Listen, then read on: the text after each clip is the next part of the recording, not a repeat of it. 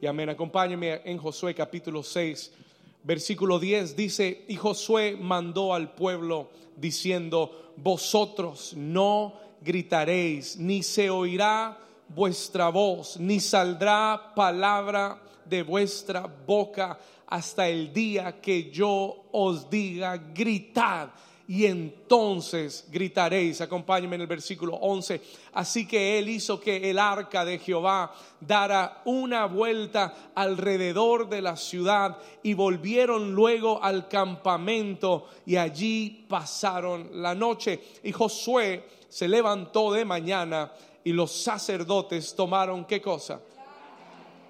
El arca de Jehová y los siete sacerdotes llevando las siete bocinas de cuernos de carnero fueron delante del arca de Jehová andando cuando andando cuando siempre andando siempre y tocando las bocinas y los hombres armados iban delante de ellos y la retaguardia iba tras el arca de Jehová, mientras que, mientras que, ayúdenme, mientras las bocinas tocaban como continuamente, mientras las bocinas tocaban continuamente. Vamos a terminar en el versículo 14. Y así dieron otra vuelta a la ciudad el segundo día y volvieron al campamento y de esta manera lo hicieron durante seis días. Y la iglesia dice, dile a tu vecino, es tiempo de avanzar y conquistar. Vamos, mírelo y dígale, es tiempo de avanzar y conquistar en el nombre de Jesús. Amén. Puedes tomar tu lugar. You may be seated this morning. Amen. Amen. Amen. La semana pasada yo comencé a compartir esta palabra rema de Dios. I began to share this rema word from the Lord. Esta es una palabra rema para nosotros en esta temporada y no sé si usted, la mayoría aquí escuchó la palabra, algunos tal vez no, pero la semana pasada yo compartía cómo eh, Dios nos dio la oportunidad de ir a Israel y yo regresé de Israel con un anuncio de Dios para la iglesia, with an announcement from God for the church. Yo creo, estoy convencido que Dios me llevó a Israel para darme esta palabra para ti. Y es, ¿cuál es la palabra, pastor? What is the word? Es esta, escuche, New Season, escúchalo bien. Este es el anuncio por el cual Dios me llevó a Israel y me trajo de regreso para que te anunciara que New Season ha entrado en la tierra prometida. El anuncio de Dios para tu vida hoy es que no no es que vas a entrar a la tierra prometida. It's not that you're going to go into the promised land. No es que la tierra prometida va a llegar pronto para tu vida el anuncio de Dios para ti hoy es, ya entraste a la tierra prometida. ¿Le puede dar un aplauso si usted lo cree?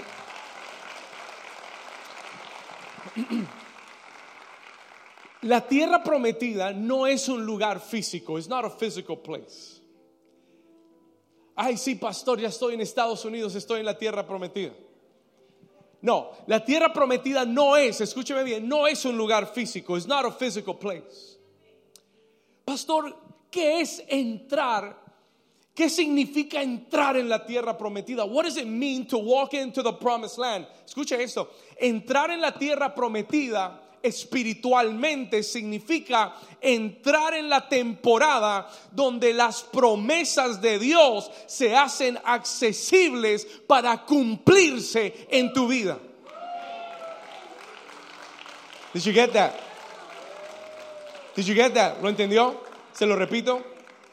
Entrar en la tierra prometida no es llegar a un lugar físico. Entrar en la tierra prometida es entrar en una temporada donde las promesas de Dios se hacen accesibles para cumplirse en tu vida. Eso me lo dio el Señor ayer. Eso es lo que significa entrar en la tierra prometida. Israel lo hizo una vez. En nuestra vida, entrar en la tierra prometida puede suceder en muchas etapas. Hay muchas diferentes etapas de nuestra vida en la que el Señor abrirá la tierra prometida para nosotros. Pero lo que tienes que entender es que es una temporada que se abre para ti donde las promesas que has recibido de Dios se hacen accesibles para cumplirse en tu vida. Toca al vecino y dile, estás en la temporada correcta. Dile, estás en la temporada correcta para recibir tu promesa. ¿Alguien lo puede creer? Yo estoy en la temporada correcta para recibir mi promesa. New Season, estás en la temporada correcta. En la temporada de la tierra prometida. Pero no es suficiente simplemente entrar a la tierra prometida. It's not enough. Ahí es donde muchos creyentes han cometido un error. Ahí es donde muchos se han equivocado porque tú oyes estamos en la tierra prometida y tú dices amén y te sientas en casa a ver Netflix con los brazos cruzados mirando el techo esperando que algo llegue a tu vida de parte de Dios en esta temporada, pero esa es la interpretación incorrecta de estar en la tierra prometida. Porque no es bíblica. Porque cuando Israel entró a la tierra prometida, el Señor le dice a Josué, no le dice siéntate y relájate, le dice esfuérzate y sé valiente, porque vas a tener que poseer toda esta tierra mediante la guerra. ¿Alguien está aquí todavía? La tierra prometida es tener acceso a las promesas pero cuando Dios te da acceso, requiere que tú tengas esfuerzo y valentía para poseer, pelear, guerrear, arrebatar. Por eso el Señor Jesucristo dijo, el reino de los cielos sufre violencia y los valientes violentos lo arrebatan por la fuerza. Hay gente que no entiende eso. There's people that don't understand that. El reino de los cielos no es un reino pasivo. El reino de los cielos no es un reino relajado. No es un reino para sentarnos. El reino de los cielos es un reino violento. Escúchelo bien. It is a violent kingdom. La semana pasada, cuando Dios me dio esta palabra y la predicamos, enseguida la oposición se levanta. Enseguida las tinieblas se levantan. Enseguida la opresión viene. ¿Alguien lo pudo experimentar esta semana? ¿Alguien lo pudo ver? Were you able to see that? Porque la gente piensa que venir a la iglesia, ay, sí, vamos para que el pastor se sienta, para que el pastor me vea y sepa que yo fui. La gente cree que venir a la casa de Dios es una actividad, es una actividad recreacional. Escúcheme, venir a la casa de Dios es declararle la guerra al diablo.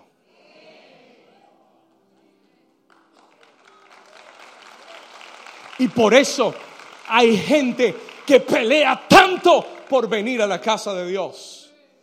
Y por eso el diablo te hace la guerra y te pone todo el domingo, todo sale el domingo. No el lunes cuando tienes que ir a trabajar. El domingo cuando tienes que venir a la casa de Dios todo lo que te puede salir te sale. ¿Por qué? Porque es una guerra. This is a war.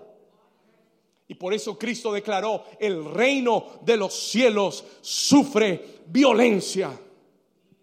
Y hay que ser violento no violento de violencia natural. Hay que ser valiente, hay que ser esforzado, hay que ser determinado, no para esperar las bendiciones, para arrebatar las bendiciones.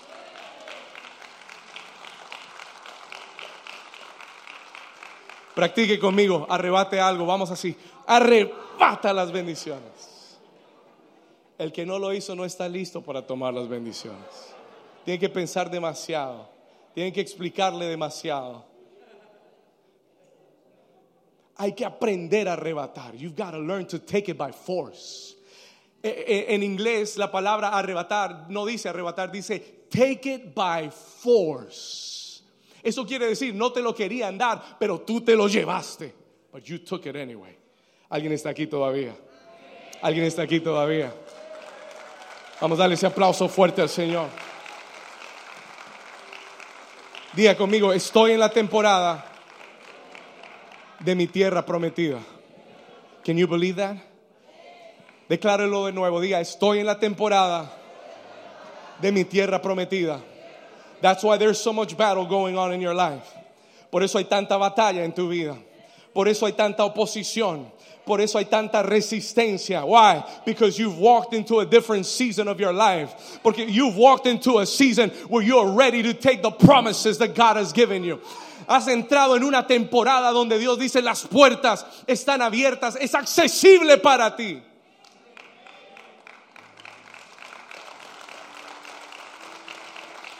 Ok. Escuche esto. Hay un Jericó. La semana pasada aprendimos, last week we learned, que hay un Jericó. Diga conmigo, hay un Jericó ¿Y qué es un Jericó, pastor? Es una promesa. Anote esto, por favor. Yo le voy a pedir que usted escriba algunas cosas. This blew, me, this blew my mind. E, esto fue algo que Dios me enseñó esta semana. And it really blew my mind. Yo le, dije, yo le pregunté, Señor, ¿qué es Jericó? Jericó es una promesa. It is a promise. Escuche esto. Que está amurallada por el enemigo. Jericó es una promesa que está amurallada por el enemigo. Y cuando yo meditaba en eso, while I was meditating on that, el Señor me habló, el Espíritu Santo me habló y me dijo, David, hay una diferencia entre una promesa y un milagro. Y la gente piensa que es lo mismo. People think it's the same. Escúcheme. Y si tú no entiendes la diferencia, no vas a poder recibir las promesas en tu vida. Una promesa es muy diferente a un milagro. It's very different than a miracle. Escuche. Un milagro es que tu hijo por el que has estado orando venga a la iglesia. Tú no lo esperabas. Y de repente llega a la iglesia y tú dices, gracias Señor. Eso es un, eso es un milagro. That is a miracle. Pero la promesa que Dios te dio no es que venga a la iglesia. La promesa que Dios te dio es, servirás al Señor tú y tu casa. Yo y mi casa serviremos a Jehová. Esa es una promesa. That's a promise. ¿Cuál es la diferencia? What is the difference? Escúcheme. What is the difference? Una es un milagro. Que venga a la iglesia es un milagro. Pero esa no es la promesa. La promesa no es que venga. La promesa es que permanezca, se comprometa, se consagre y que le sirva a Dios con todo el corazón. Esa es una promesa. ¿Está aquí conmigo? Un milagro es que Dios te provea los tres mil dólares que te hacen falta para pagar la renta. Eso es un milagro. That's a miracle. Hay gente que lo que está buscando es un milagro y está bien. Ese es un milagro de Dios. That's a miracle from God. Pero no una promesa. La promesa es que Dios te bendiga y te prospere tanto que nunca más en tu vida tengas que volver a pedir prestado, sino que tú prestes a todas las naciones alrededor tuyo. That's a promise. Are you here with me? Diga conmigo milagros, promesas. Y hay una diferencia muy grande. And there's a huge difference between the two. Toda promesa está amurallada. every promise, every promise is walled by the enemy. Toda promesa está amurallada, tiene resistencia. Toda promesa está cerrada, muy cerrada como Jericó.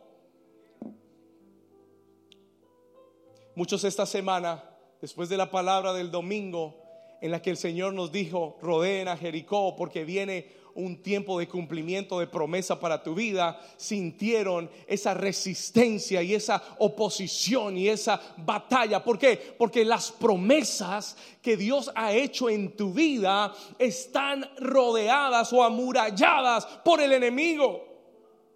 They're being walled by the enemy. Hay una fuerte oposición. Pero el hecho de que tú sientas esa oposición es una señal, escúchalo bien. El hecho de que esta semana tuviste tanta oposición, y yo tuve oposición, and I had a lot of opposition this week. No crea que yo estoy exento. No crea que yo salgo de aquí flotando en una nube toda la semana. No, no, no, no. El diablo, el diablo, decían por ahí, el diablo es puerco. El diablo no respeta a nadie. He doesn't respect anybody. Él no le importa si tú eres el pastor, el profeta, el líder de alabanza. Él no le importa cuántos años llevas en la iglesia. Él va a tratar de hacer todo lo que está a su alcance porque él está consciente de que estás en el tiempo de poseer tu tierra prometida y te estás acercando a la promesa de Dios en tu vida. Y entonces él tratará de cerrar todo lo más que pueda. Y dicho sea de paso, no es que el diablo te tenga miedo a ti, porque el diablo no te tiene miedo a ti. El diablo tiene miedo del Dios que va contigo. Hay muchos cristianos que no, ay Dios mío, hay muchos cristianos que no saben lo que portan, que no entienden lo que cargan en sus vidas se ven pequeños, insignificantes y el diablo los está viendo y ve al Dios gigante que está contigo, que ha prometido entregar en tus manos a Jericó y él está atemorizado, no por ti, sino por el Dios que pelea por ti.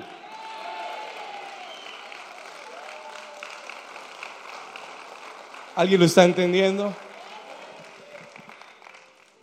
No está atemorizado de ti está atemorizado del Dios que te hizo una promesa que está a punto de cumplirse en tu vida y lo único que el diablo ve es que el Jordán se te abrió y pasaste en seco. Lo único que el diablo ve es que tú vas marchando hacia las murallas de Jericó, que hay una fe en ti diferente. Esta vez es diferente a la última vez que trataste de tomar Jericó. This time around you've got a different type of alguien está aquí conmigo. Esta vez yo tengo una determinación diferente, tengo una palabra diferente, tengo una fe diferente Esta vez el diablo lo sabe. The devil knows his time is running out in your life.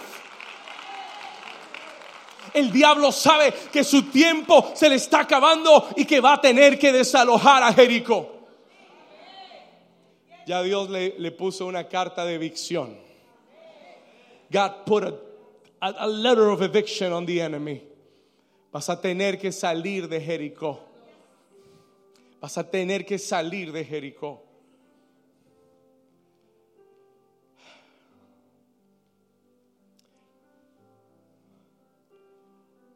Y cuando yo leí el texto esta semana, yo le decía, Señor, ¿y de qué hablamos? What are we going to talk about? Ya les dije, rodeen a Jericó. ¿Qué más hay que hacer? What else do we have to do? Y el Señor me llevó y puso mi atención en algo muy específico del texto. En el versículo 3, acompáñeme por favor. Come with me to verse 3 real quick. En el versículo 3, el Señor le dice, rodearéis. Can you lower the piano just a bit, please? Rodearéis, escucha esto. Acompáñeme, versículo 3, rodearéis pues la ciudad, todos los hombres de qué? ¿Todos los hombres de qué? Si usted no es de guerra, no se meta en esto. Si usted no está dispuesto a guerrear, no se meta en esto, va a salir herido. You're going to come out as a casualty of war. ¿Alguien dice amén? Todos los hombres de guerra yendo alrededor de la ciudad una vez. Y esto haréis cuánto tiempo? Ahora, si usted lee este texto rápidamente y usted piensa que ya usted conoce la historia, usted va, se va a perder o va a omitir uno de los detalles más importantes o una de las preguntas más importantes de este texto. ¿Qué es eso, pastor? Yo se lo hice al Señor. I made this question. Yo le hice esta pregunta al Señor. Señor, ¿por qué le diste la instrucción de rodear la ciudad durante seis días y el séptimo día darle otras siete vueltas más? Mi pregunta para el Señor, sincera y honesta, es, ¿por qué no hacerlo en un solo día? Señor, tú eres poderoso. ¿Por qué tomar toda una semana, una vuelta diaria? Dicho sea de paso, cada vuelta alrededor de Jericó estimadamente eran dos horas de camino. Cada día dos horas alrededor de esta muralla para en el último día darle siete vueltas más, catorce horas más. La pregunta es, ¿por qué? Why? ¿Por qué dar tanta vuelta para que se caigan esas murallas? Why do you want us to go around so much to see these walls coming down? Escuche esto. Yo le dije que hay una diferencia entre los milagros y las. Escúcheme con atención. Listen to esto no lo he esto no lo he oído de nadie. Esto, esto me lo dio el Señor fresco. This was fresh from the Spirit of God. ¿Sabe lo que el Señor me respondió mientras yo estudiaba seis días? Why six days? Escuche esto. Los milagros se alcanzan, se obtienen mediante la fe. Anote esto los milagros, miracles, los milagros, tú necesitas un milagro en tu vida. ¿Sabe qué es lo que necesita? Fe. Había una mujer en la Biblia que tenía un flujo de sangre. Por 12 años había estado sangrando sin parar. Ella oye hablar de Jesús y dice para sí misma, si yo tan solo tocare el borde de su manto, yo sé que voy a ser sana. Eso se llama qué cosa? Fe. Esta mujer se abrió camino hacia Jesús y aunque Jesús no había planificado el milagro, ella tocó el borde de su manto y, enseguida, dice la Biblia, el flujo de sangre paró. Cristo se detuvo y le dice a sus discípulos en medio de una multitud que lo rodeaba, le dice a sus discípulos, alguien me tocó, somebody's touched me. Y Pedro le dice, Señor, todos te están tocando. Cristo le dice, no, alguien me tocó porque sentí que poder salió de mí. La fe te da acceso a los milagros instantáneamente. Instantáneamente. Es bíblico. La fe te da acceso a los milagros. Pero no estamos hablando de milagros. Estamos hablando de... Ayúdeme, estamos hablando de ¿Alguien aquí tiene una promesa de Dios en su vida? ¿Alguien aquí tiene una promesa que, que quiere, que sabe que es el tiempo de ver cumplida en su vida? Ok. Escúcheme esto. La fe te da acceso a los milagros, pero las promesas, la fe no es suficiente. Las promesas no se conquistan solo con la fe. Las promesas se conquistan con la fe más el tiempo. Y eso se llama fe más tiempo, se llama perseverancia. Oh my God, you're not, this is going to blow your mind. ¿Está conmigo? Las promesas están amuralladas y las murallas no caen con fe, las murallas caen con perseverancia.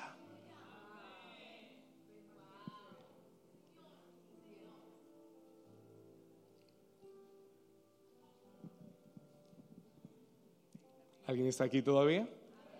Yo, yo estoy callado para que usted lo dijera. Fe más tiempo. Nosotros tenemos un problema con el tiempo. Dios no. Dios habita fuera del tiempo. Dios controla el tiempo. Tú y yo vivimos en el tiempo, afanados por el tiempo.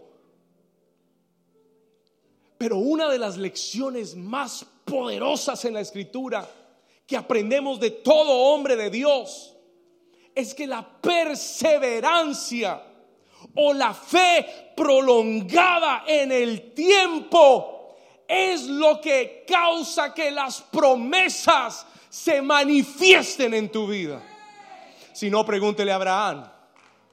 ¿Alguien está aquí conmigo? Si no, pregúntele a José. Si no, pregúntele a David. Abraham, te voy a hacer una nación grande, te voy a bendecir. Todas las naciones de la tierra serán benditas en tu simiente. Eso es una promesa. Señor, pero no tengo hijos, mi esposa es estéril, me estoy, me estoy poniendo viejo. ¿Alguien dice ay, ay, ay?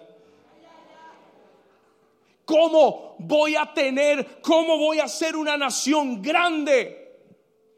Pero la Biblia dice que Abraham le creyó a Dios, he believed God, y comenzó a caminar en fe, comenzó a caminar sin saber a dónde iba, pero comenzó a caminar creyéndole al invisible, como viéndolo visible, pero caminando con el invisible, sabiendo que en algún momento, de alguna forma, el Señor iba a cumplir la promesa. Milagros son lindos, pero las promesas son grandes. ¿Sabes? La expresión, listen to what I'm going to tell you. Pon esto en tu corazón. La expresión más poderosa de la fe es la perseverancia. The greatest the most powerful expression of faith is perseverance.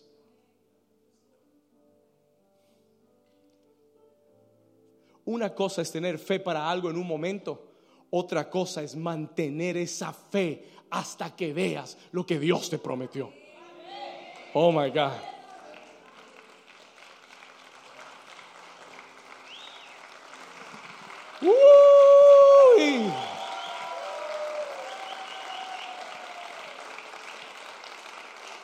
El Señor me llevó a un texto. Un texto que siempre me había dado vueltas en la cabeza. Un texto que me había costado entender mucho. Estuvimos en el mar de Galilea, donde Pedro caminó sobre las aguas. ¿Cuántos recuerdan esa historia? El Señor Jesús envía a sus discípulos en la mitad de la noche, a medianoche. Todos se suben en la barca y cuando están en medio del mar de Galilea, una tormenta se levanta, impetuosa tormenta. Y efectivamente en el mar de Galilea hay tormentas. Pero la Biblia dice que cuando Cristo los vio desde su lugar de oración, dice que Él se fue caminando hacia ellos sobre las aguas. Ahora escuche esto. Pedro, voy a resumirle la historia. Pedro ve a Cristo caminando sobre las aguas y le dice, maestro, le dice, Señor, si eres tú, if it is you si verdaderamente eres tú, porque es que estaba oscuro y había lluvia y había viento y estaba nublado. Pedro no estaba seguro, pero le dice, si eres tú, Señor, manda que yo camine sobre las aguas también. Y el Señor le dice, ven, Pedro, ven, come. You want to come, come. Y Pedro se sale de la barca y efectivamente Pedro comienza a caminar sobre las aguas, pero después de un momento él se distrae viendo el viento y la lluvia y, el mar y las olas y de repente comienza a hundirse. Y lo que, me, y lo que siempre me, me incomodó del texto es que cuando Cristo lo levanta y lo, es, y lo afirma, le dice, hombre de poca fe. Y me choca. And it hits me hard. Porque yo digo, Señor, ¿cómo le puedes decir a Pedro que es un hombre de poca fe? Si se bajó de la barca y caminó sobre las aguas, lo que nadie más ha hecho. ¿Cómo es posible que seas tan desconsiderado? Y le digas al pobre Pedro que está mojado, emparamado, asustado, que es un hombre de poca fe. Y el Señor me habló, and the Lord spoke to me, y me dijo lo siguiente, David, en el reino de los cielos, la fe no se mide por lo que haces en un momento, se mide por la duración de lo que hiciste hasta llegar al final.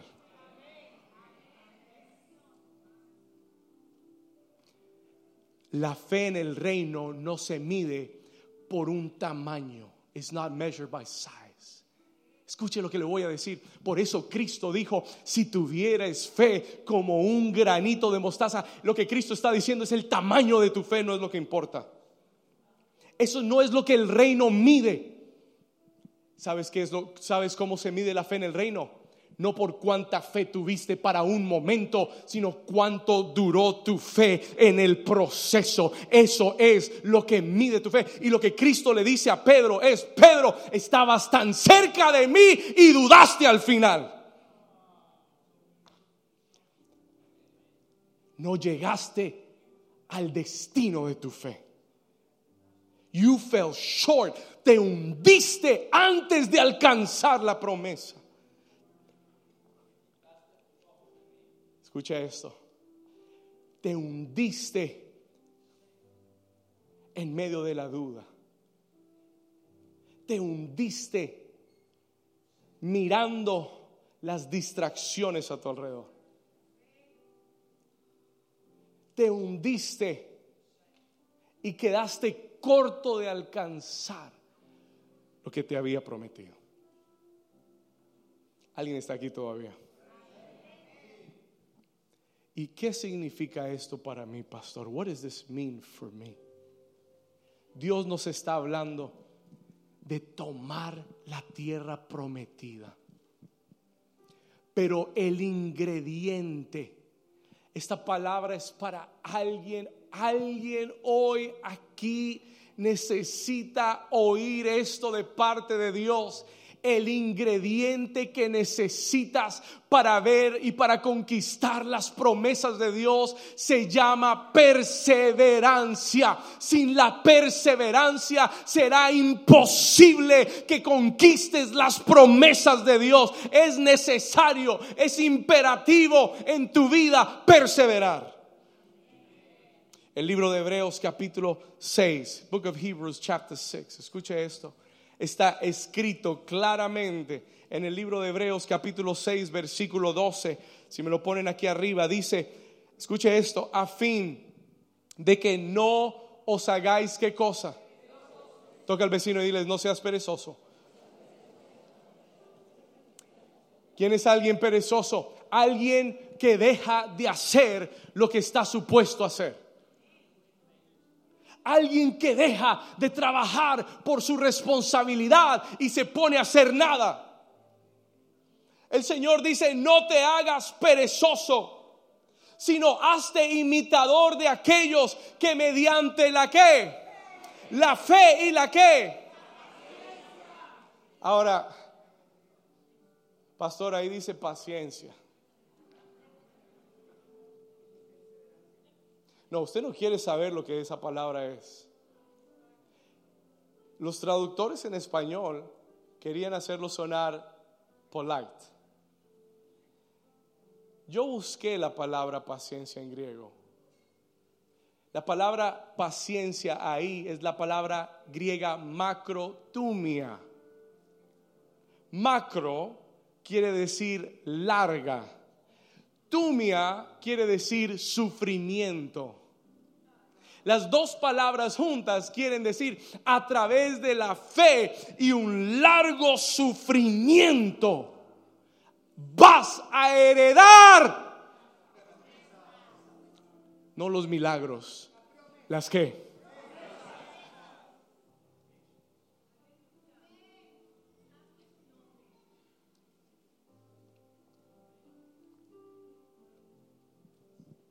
Perseverancia. Que estás sufriendo, pero tú dices, Señor, de aquí no me saca el diablo.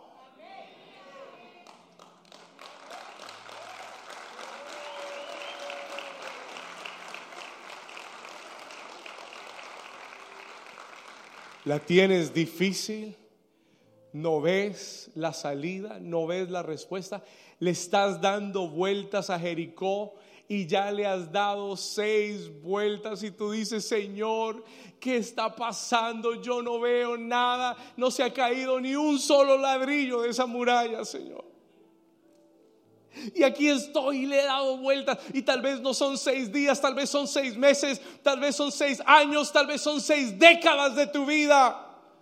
Y tú dices, Señor, no está pasando nada. ¿Qué estás haciendo? Estás, ¿Sabes lo que está sucediendo? Tu fe está siendo probada. ¿Sabes para qué? You know why your faith needs to be tested?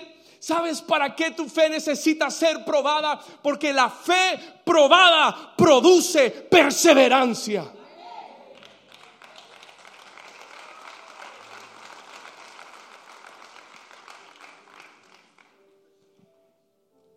Ahora tenemos de moda la canción en Santiago 1, verso 2. Está escrito que tenga gozo. Eso es lindo cantarlo. Gozo en diversas pruebas, sabiendo que la prueba de vuestra fe produce perseverancia. Y cuando la perseverancia se produzca en tu vida, porque la única forma de producir perseverancia es si tienes que aguantar la prueba. Pero es el ingrediente más importante para un rompimiento en tu vida. Y por eso es que no todo el mundo alcanza la promesa. Por eso es que no todo el mundo ve el rompimiento. Porque muchos a mitad de camino abandonan el camino, se rinden y se van.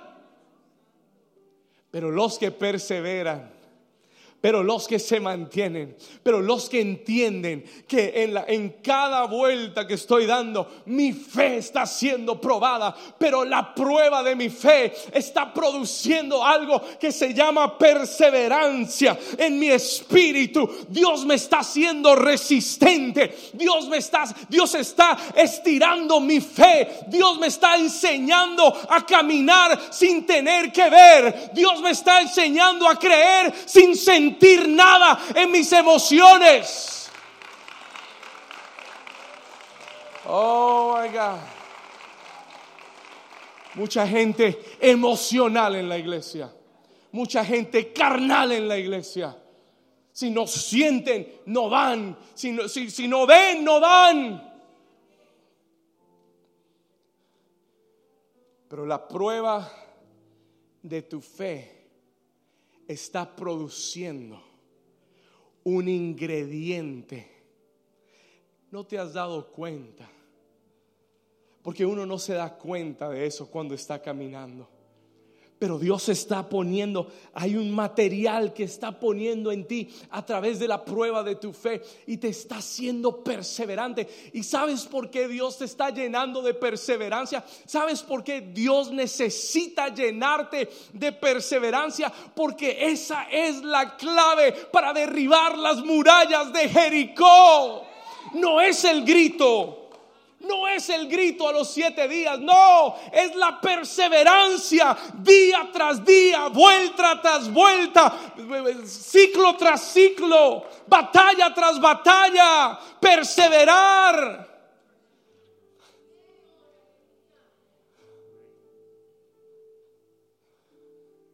No sé si alguien todavía quiere las promesas de Dios. Todos quieren ser un Abraham. Todos quieren ser un David. Todos quieren ser un José. Pero nadie quiere ir a la cisterna. Nadie quiere ir al calabozo. Nadie quiere ir a la cárcel y tener que perseverar a través de todas esas circunstancias. Todos quieren ser un David. Yo danzo, yo danzo como David. Yo quiero ser un David, Señor, úngeme como David. Para ser un David vas a tener que aguantar el desprecio de tu familia. Para ser un David vas a tener que aguantar el desprecio del rey Saúl, ser perseguido a través de un desierto. Para ser el rey David vas a tener que batallar aún contra tu propio hijo. ¿Alguien está aquí todavía? Pero cuando llega la promesa de David, cuando llega la promesa de Abraham, cuando llega la promesa de José. Porque déjeme decirte algo, en Dios tú perseveras, tú batallas, tú aguantas y se hace eterno un largo sufrimiento. Pero el día que las bendiciones se abren y el día que las murallas se caen, todo sucederá rápidamente en tu vida y saldrás del y saldrás del, de la cárcel al palacio. En un instante.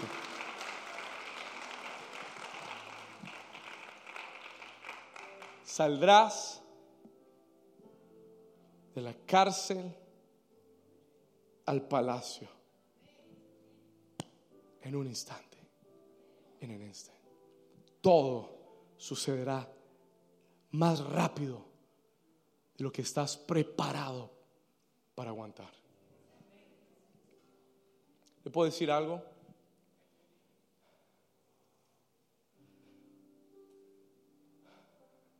Estamos el jueves con los hombres. Llegó Luis al grupo. Conocí a Luis en el 2004, 2005. Fui su líder de jóvenes en el 2005, 2005. Y él estaba compartiendo con los hombres. ¿Sabe cuántos años han pasado? 17, 18 años. Hay gente que piensa que yo llegué a pastorear esto hace un mes. Hay gente que piensa que yo he estado aquí por porque alguien me puso aquí. Escúcheme esto. Yo estoy aquí parado hablándote de la perseverancia. No como algo que leí y estudié en un manual o en una clase bíblica. Yo te hablo de la perseverancia como algo que he vivido y practicado estos últimos 12 años de ministerio. Si hay una razón por la que sigo aquí parado, es porque hay algo en mi espíritu tan convencido que lo que Dios me ha prometido se tiene que cumplir en mi vida. Que no importa, mire, en 12 años, en 12 años he tenido gigantes, he tenido tantos momentos en los que he podido renunciar, tantos momentos en los que he podido decir, Señor, ya lo hice todo, ya no puedo hacer más. He tenido tantos momentos en los que he querido tirar la toalla y dedicarme a cualquier otra cosa, pero dentro de mí hay algo que Dios ha depositado, hay una promesa. Dios me ha dicho, David, vas a pastorear una iglesia de multitudes, voy a levantar jóvenes voy a levantar hombres, voy a levantar discípulos. Y en el nombre de Jesús, mire, y yo me he plantado en la palabra. Me he plantado en las promesas de Dios.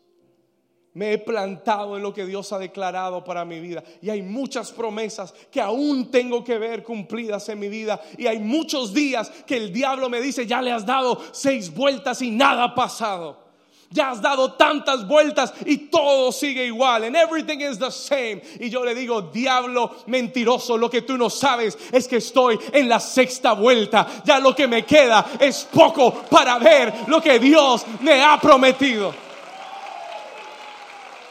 Y lo que vine a decirte de parte de Dios en esta mañana, New Season, es que hay muchas personas en este lugar que están en la sexta vuelta. Y si mantienes tu fe y si le das una vuelta más, si te vuelves a levantar mañana y le dices, Señor, yo creo que tú lo harás.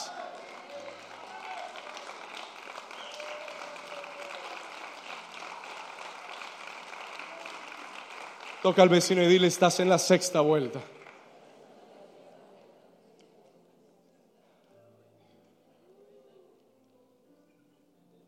Sí, pastor, ya estoy llegando a los 60. No, no es esa. That's not the six, that's not the six I'm talking about. Vamos, mira al otro vecino y dile, estás en la sexta vuelta.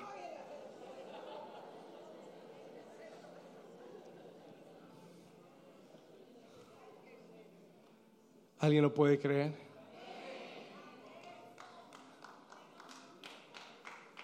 El Señor me dijo que te dijera, el diablo te ha dicho que no vas a llegar. El diablo te ha dado todas las razones por las que debes frenar, parar, dejar de creer por tu promesa.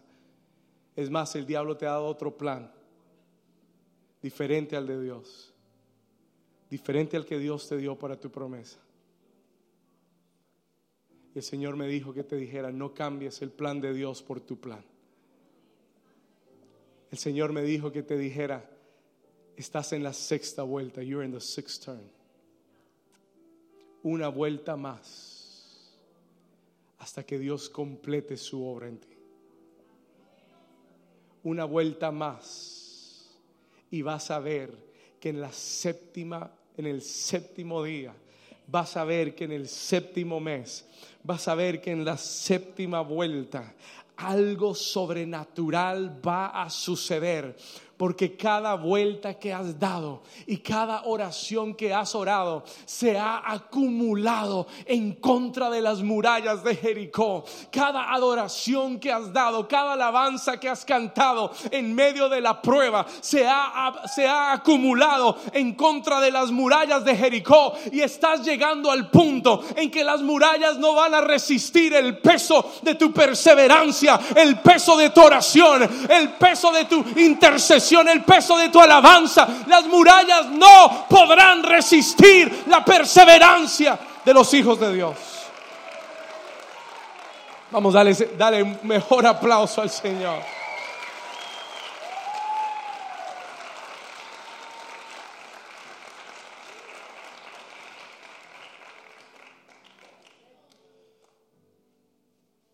Una vuelta más.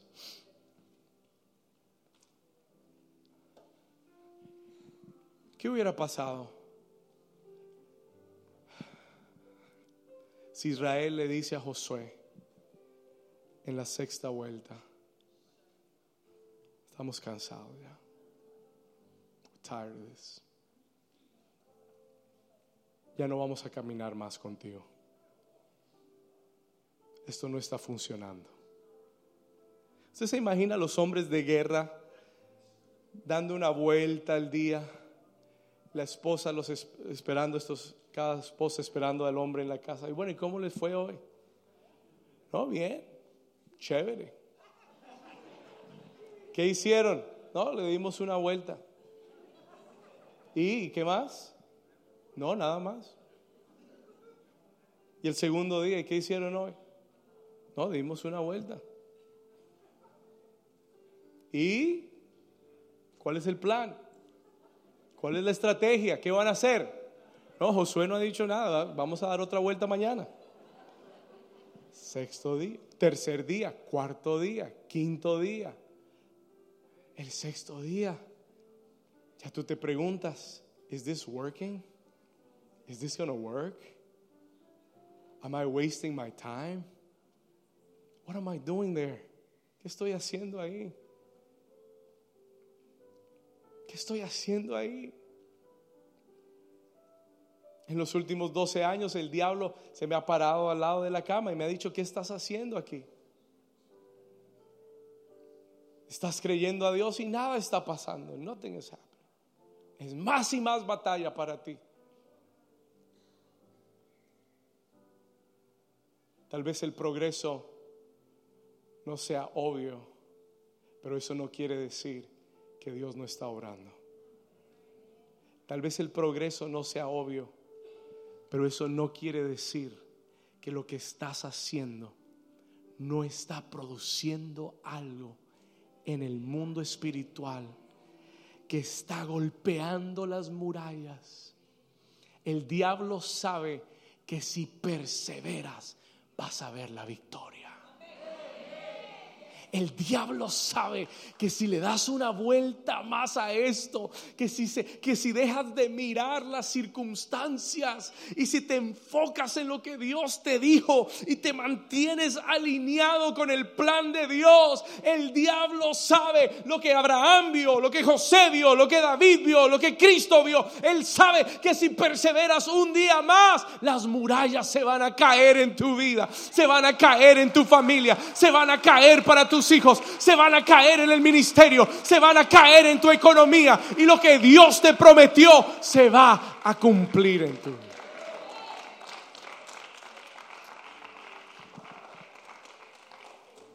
Siento la presencia del Señor. I can feel the presence of the Lord. Vamos a terminar este mensaje la próxima semana. We're going to finish this message next week. La próxima semana vamos a terminarlo. Y yo le dije algo la semana pasada, muy del Espíritu de Dios. Este sexto mes es simbólico. This sixth month is symbolic. Este es un mes de guerra. Vas a tener que batallar.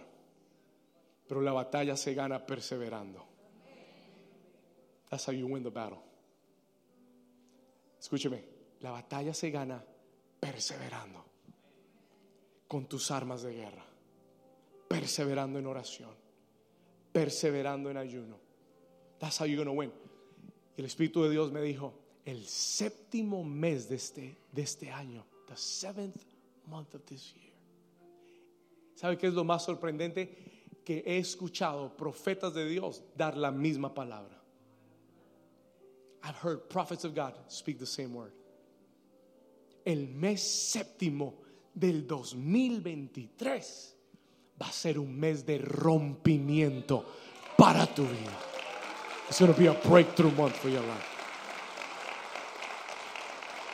¿Alguien lo puede creer?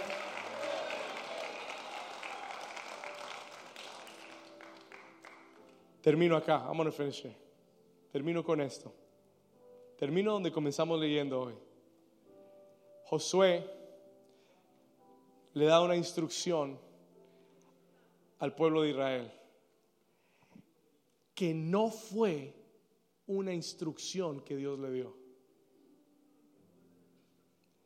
En el versículo 10, Josué le dice al pueblo, vamos a dar una vuelta cada día, pero que nadie me diga una sola palabra.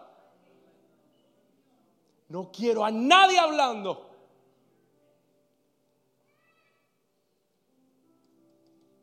Y yo busqué el texto y Dios nunca le dijo eso a Josué. Esa fue una instrucción basada en su experiencia. Porque 40 años antes, Josué había estado como parte de los dos espías enviados a la tierra prometida. Y él se había dado cuenta que cuando todos regresaron, diez vinieron hablando mal con murmuración, con queja. Sí, la tierra es buena, pero hay muchos gigantes, hay muchas imposibilidades, hay muchas dificultades. Y él se dio cuenta que las palabras que se hablaron ese día detuvieron a Israel de conquistar la tierra prometida cuando era el tiempo para tomarla. Y Josué, por su experiencia, le dice al pueblo, yo los conozco, yo sé que ustedes son, yo sé que a ustedes les gusta quejarse mucho. Yo sé que ustedes son por naturaleza, les gusta la queja avanza. Queja avanza. Así que nadie va a decir una sola palabra. Y el Señor te dice esto en esta mañana y aquí vamos a cerrar. Worship team, help me out. Y esto es lo que el Señor te dice en esta mañana. Mientras perseveras, no abras tu boca para quejarte ni abras tu boca para murmurar, ni abras tu boca para hablar fracaso, porque cuando tú hablas lo incorrecto en medio del tiempo de perseverancia, tú abortas el proceso que ya habías caminado. Cuando tú abres tu boca neciamente para hablar lo que no debes hablar mientras estás esperando y perseverando, estás abortando. Si no, pregúntele a Israel por la palabra de diez hombres llenos de temor y de duda, se contaminó toda la nación. Y toda la nación se quedó fuera de la tierra prometida. Alguien dice, ay, ay, ay. Toca a tu vecino y dile, vecino, es tiempo de cuidar tus palabras. It's time to watch your words. Es tiempo de cuidar tus palabras. Dile, porque estamos en la tierra prometida. Vamos, toca a alguien y dile, estamos en la sexta vuelta. Dile, si esperas un poco más, vas a llegar a la promesa. Pero cuida tus palabras. Dile, tócalo, tócalo. Dile, pero cuida tus palabras. Dile, habla con la fe. Habla con la palabra de Dios. Habla con la fe, habla con la palabra que Dios te ha declarado. Declara la promesa en tu vida. Alguien puede decir amén. Alguien le puede dar un aplauso fuerte al Señor. Ponte de pie con nosotros. Señor, gracias. Levanta tus manos ahí donde estás. I need to hear the track on the monitors. Levanta tus manos ahí donde estás por un momento.